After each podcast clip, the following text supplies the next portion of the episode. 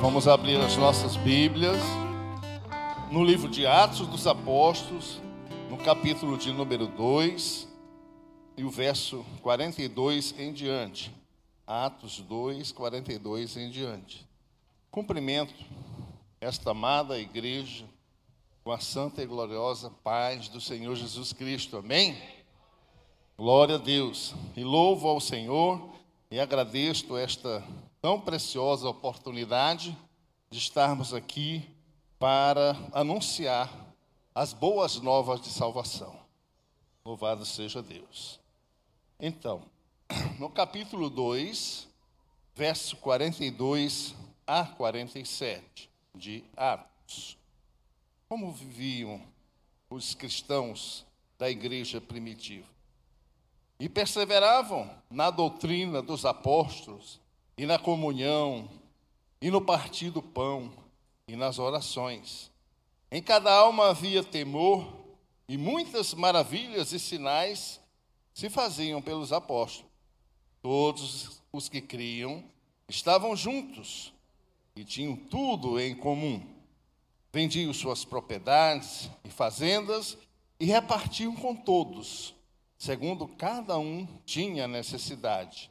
E perseverando unânimes todos os dias no templo, partindo pão em casa, comiam juntos, com alegria e singeleza de coração, louvando a Deus e caindo na graça de todo o povo. E todos os dias acrescentava o Senhor à igreja aqueles que se haviam de salvar. Glória a Deus. Amém. Pai Santo, eu te entrego nesta hora, unge os meus lábios, faz a tua vontade. No nome de Jesus. Podem sentar, irmãos. Este trecho da palavra de Deus escolhida aqui nesta noite está no livro de Atos. Atos é um livro que abrange 30 anos, desde o nascimento da igreja, no dia de Pentecoste, até a prisão de Paulo em Roma. Este livro descreve a propagação do cristianismo, sobretudo nas regiões do norte do mar Mediterrâneo, desde a Síria, é onde é hoje a Turquia, é, a Grécia e mesmo em Roma, que corresponde ali à Itália hoje em dia. E são atos dos apóstolos, atos da igreja, mas, sobretudo, atos de dois grandes apóstolos, que é Pedro e Paulo. Descreve principalmente a atuação desses homens como missionários, como enviados, como aqueles que assumiram a respons responsabilidade de continuar aquilo que Jesus veio realizar aqui nesta terra. Amém? Este livro também é conhecido como Atos do Espírito Santo, porque durante todo o, o descorrer deste livro, o Espírito Santo é um personagem central. Não é? E isso é maravilhoso a gente é, é, poder constatar essa realidade. De verdade que o cristianismo saiu de Israel, ele se expandiu, se tornou um movimento internacional, um movimento global, por todo mundo conhecido de então. E a ação da igreja cristã, ali na cidade de Jerusalém, foi tão intensa que, decorrido dois anos, a metade da população de Jerusalém estava salva. Ou seja, mais de 200 mil pessoas ali alcançadas para o reino de Deus. Louvado seja o Senhor. E é importante, amados, que a gente possa refletir o que havia de tão excelente nesta igreja primitiva, ao ponto de alcançar assim a metade dos habitantes de uma cidade. Que eficácia evangelística tinha esta igreja? Quais as características que esta igreja reunia para causar um impacto tão grande no mundo de então. Né? E é justamente o que a gente se propõe aqui a meditar nesta pregação aqui desta noite, né? que a gente possa compreender esta ação da igreja primitiva, para que a gente possa seguir na mesma trajetória daquilo que o Senhor tem nos comissionados. Louvado seja Deus. É verdade que este é um livro e que o seu autor é o único que não é judeu do Novo Testamento. Porque, na verdade, o, é, Lucas, ele nasceu em Antioquia ou em Filipos, alguns dizem em Filipos, mas certo não foi em Israel, ele não era judeu, né? mas sim cristão. E foi escrito no ano 63 da era cristã. Como viviam esta igreja? Foi o que nós lemos aqui em Atos 2, 42 a 47. Era uma igreja que perseverava, ela fazia de contínuo alguns, algumas ações que retrata a realidade desta igreja. Primeiro, era uma igreja que perseverava na doutrina dos apóstolos. Sim. E que doutrina dos apóstolos era essa, se na época ainda não tinha assim uma Bíblia, como nós temos hoje, um livro, não é? impresso, na verdade, 66 livros reunidos, formando um só, como é a, a palavra de Deus, a Bíblia. Os apóstolos, então, através da oralidade, através do compartilhamento das experiências, do que eles foram testemunhas do que Jesus havia ensinado, dos milagres que Jesus havia realizado, eles então relatavam. E isto constituía a doutrina cristã, os ensinamentos dos apóstolos como testemunhas vivas do que tinha acontecido. E justamente é, isso veio a servir posteriormente para ser a fonte dos evangelhos que foram escritos. Louvado seja o Senhor por isso. Livros, haviam poucos livros naquela época, de pergaminho, né? É, papiro, enfim mas eram muito caros, era muito difícil o acesso. Então, basicamente, a doutrina dos apóstolos que esta igreja perseverava eram os relatos, o compartilhar da experiência dos apóstolos. E tinha, evidentemente, ensinos ali. E esses ensinos eram absorvidos pelos novos crentes, por aqueles que aderiram à fé, aderiam à fé cristã, e passavam a viver segundo este novo modelo de vida. O um modelo que, é, que é, é, exigia, um modelo que é, era necessário que a pessoa tivesse uma identidade com Deus, tá? que tivesse um relacionamento pessoal com Deus.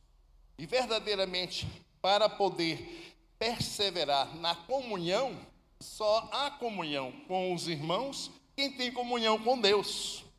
Amém? Então, irmão Elcio, eu tenho comunhão com você, porque eu tenho comunhão com Deus. Tenho comunhão com o irmão Samuel Martins, porque ele também tem comunhão com Deus. Amém? Irmão Vieira, que está ali, o doutor Vieira, eu tenho comunhão com ele, porque o mesmo Espírito que está em mim está nele. Então, esta comunhão, ela pressupõe que primeiro a pessoa tem que estar em, em Cristo Jesus ela tem que ter nascido de novo. Ela tem que rece ter recebido Jesus Cristo como seu Senhor e Salvador. Então, uma vez transformados, uma vez perdoados pelo sangue do nosso Senhor, do nosso Salvador, nós temos comunhão uns com os outros, que estão nessa mesma condição de perdoados. Amém? E é justamente aqui que a comunhão ela ganha um, ganha um sentido muito forte. Porque a igreja não é um mero agrupamento de pessoas, como é um clube social, uma agremiação política, esportiva, ou mesmo para fins culturais ou científicos. Que as pessoas se reúnem por esses propósitos, mas não têm comunhão uns com os outros. A comunhão só é possível na presença do Deus vivo. Aleluia! No espaço, aleluia! Louvado seja o Senhor! Esta é a grande diferença da nossa reunião aqui para uma reunião para outros propósitos, porque Deus está no nosso meio. Porque eu tenho comunhão com você, você tem comunhão comigo e nós temos comunhão com Deus. Então, esta unidade, este relacionamento que temos com o nosso Senhor e que temos uns com os outros, dá esta diferença da coinonia, da comunhão, da íntima relação um com o outro, que somos membros um dos, um dos outros. Fazemos parte do corpo de Cristo, louvado seja o Senhor. E assim a, a comunhão dá um sentido maior, um sentido relacional, um sentido de vida, do que você é em Cristo Jesus. E não do que você faz, mas sim daquilo que realmente você é no Senhor. E aí você pode desfrutar desta comunhão, porque você está em Cristo Jesus. Amém? Os crentes de então, da igreja primitiva, também perseveravam no partir do pão. Tomavam juntos ali as refeições e praticavam também a ceia do Senhor aos domingos, porque é o domingo é o dia da ressurreição, é o dia do Senhor. Foi o dia que Jesus ressuscitou dos mortos, aleluia! Foi o dia que Jesus apareceu a Maria e Madalena e a outra Maria, não é? Foi o dia em que nós vimos a vitória sobre a morte. Louvado seja Deus.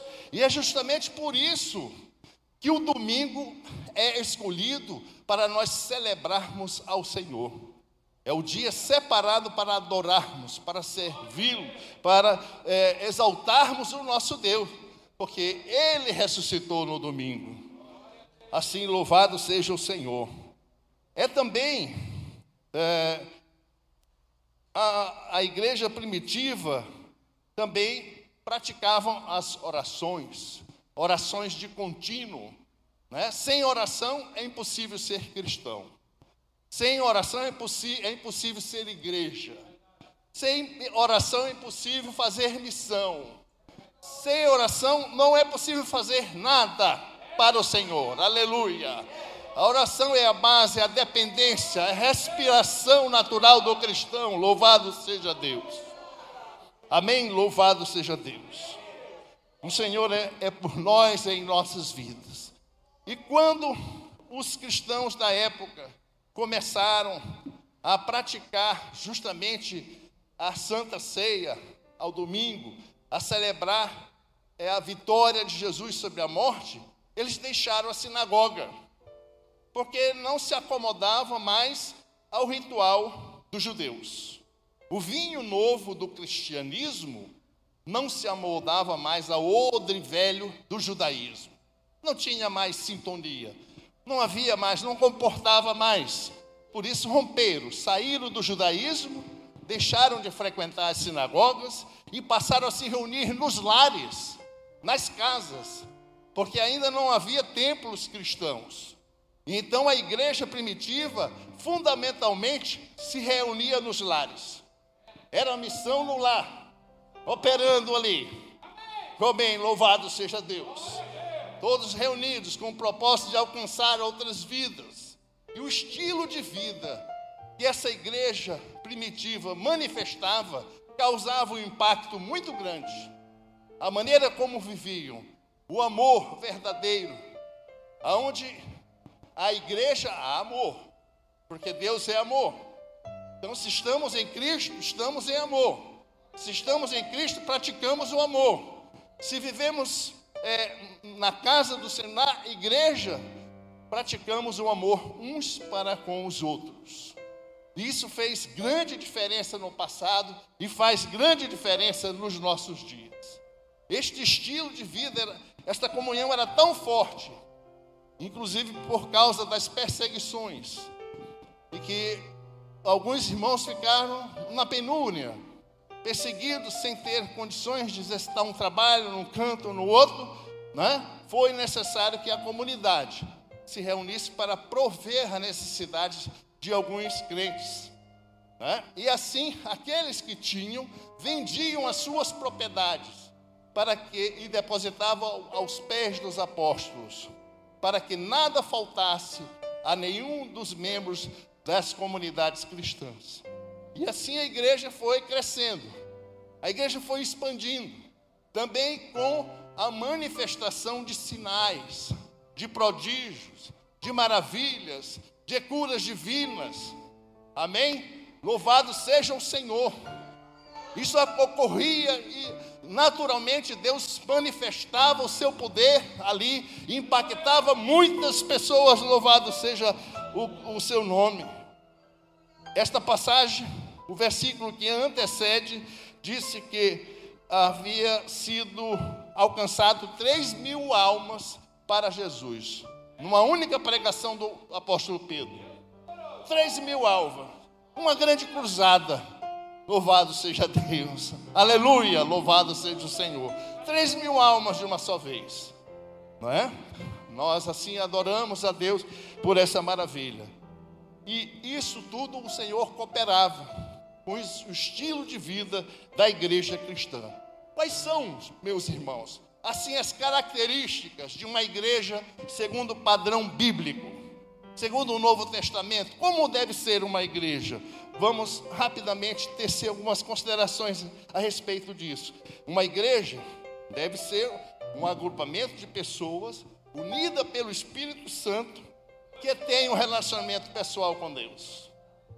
Primeira coisa, a igreja pressupõe pessoas reunidas que se relacionam com Deus. Aleluia, é uma característica, é a primeira.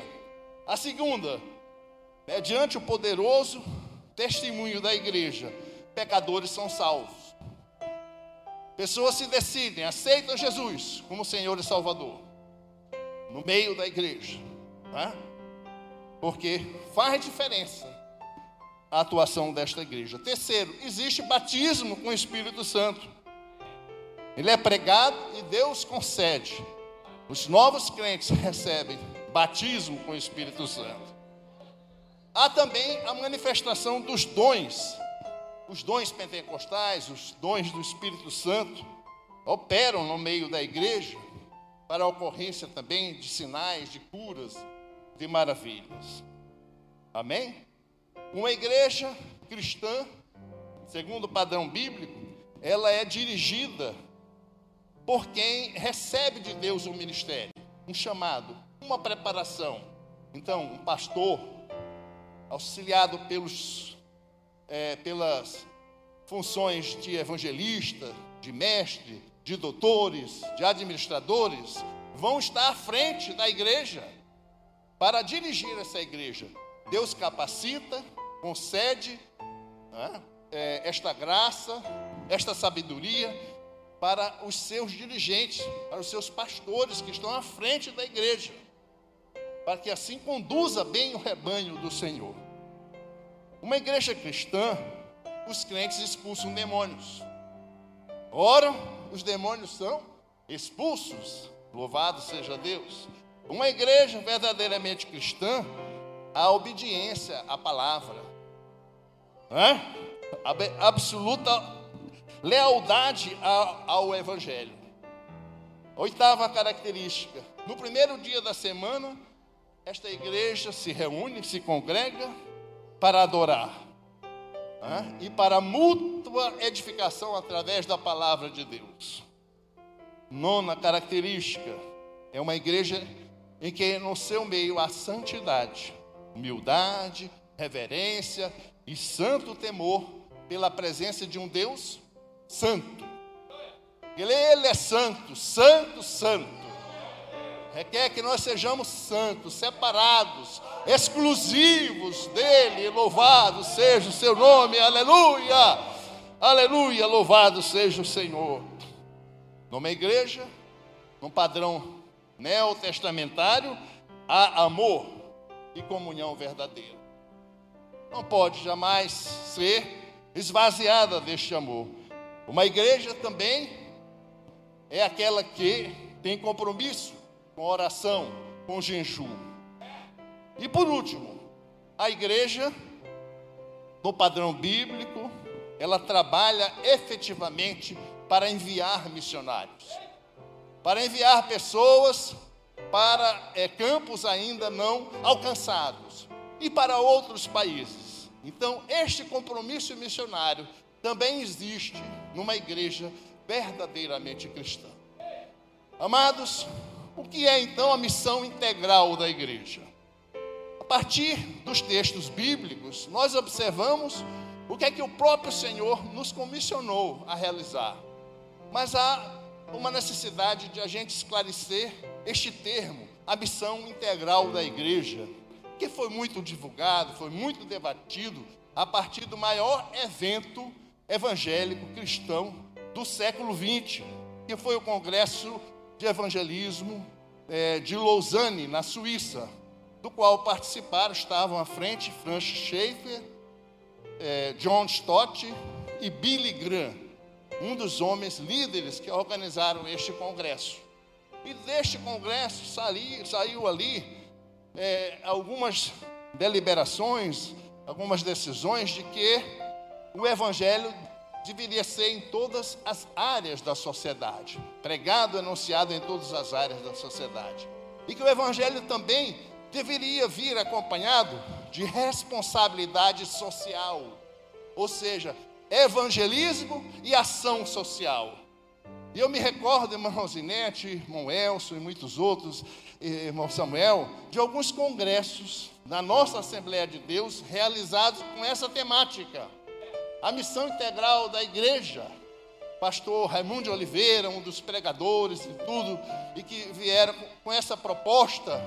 Porque se uma pessoa, um pecador, está com fome, não basta só pregar o evangelho para ele, é necessário dar o pão, é necessário também alcançar com algumas ações sociais, não um mero assistencialismo, mas alguma coisa que possa transformar a vida daquela pessoa carente, necessitado.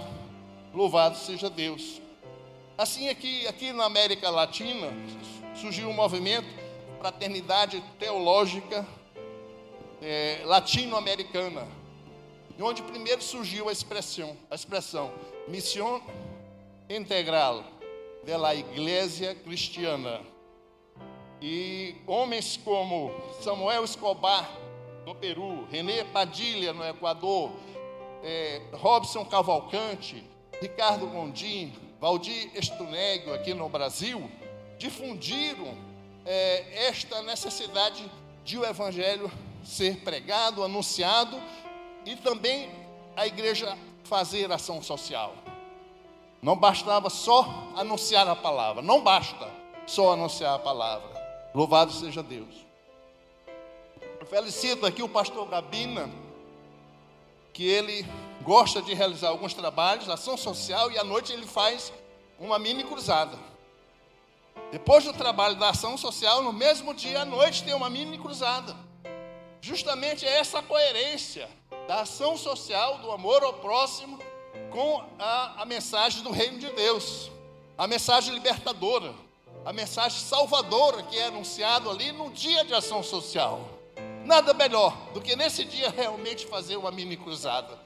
Um momento de pregação, de dar palavra, dar espaço à palavra de Deus, para que essa, essa semente possa germinar.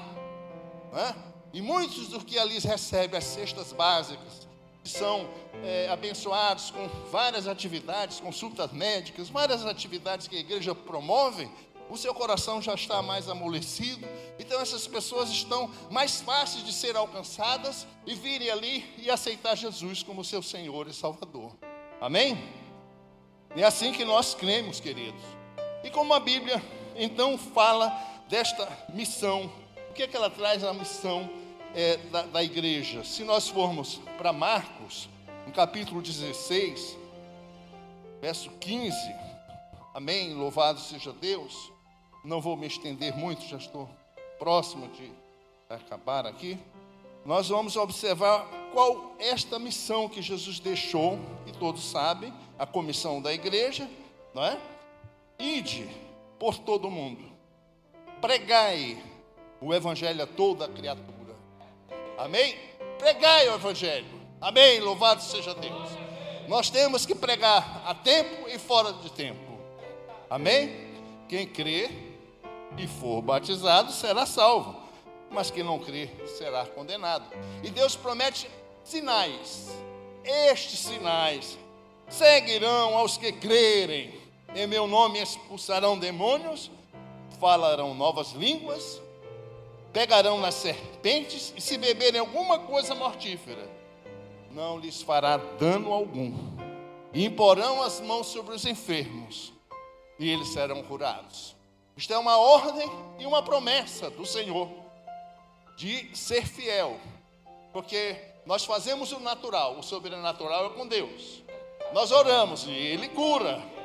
Nós oramos e Ele faz o milagre. Nós oramos e Ele faz a libertação. Nós vamos anunciando e o povo se converte, aleluia.